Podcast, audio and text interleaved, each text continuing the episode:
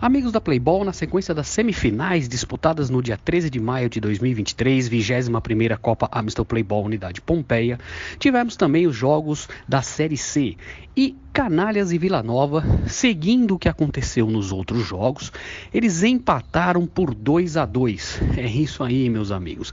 Eles empataram por 2 a 2. A equipe dos Canalhas abriu o placar no primeiro tempo com o Luciano Fernandes e com o Bruno Ferreira. No segundo tempo, o Vila Nova foi para cima e conseguiu um empate com o Lucas Oliveiras e com o Vinícius. No último minuto, Vinícius camisa 10, ele que foi o craque do jogo, que fez um golaço no ângulo de fora da área e empatou a partida.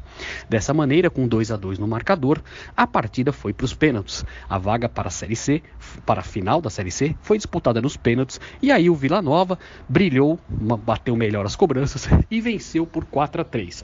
Dessa maneira, o a equipe do Vila Nova está na grande decisão da Série C da 21ª Copa Amstel Playball Unidade Pompeia.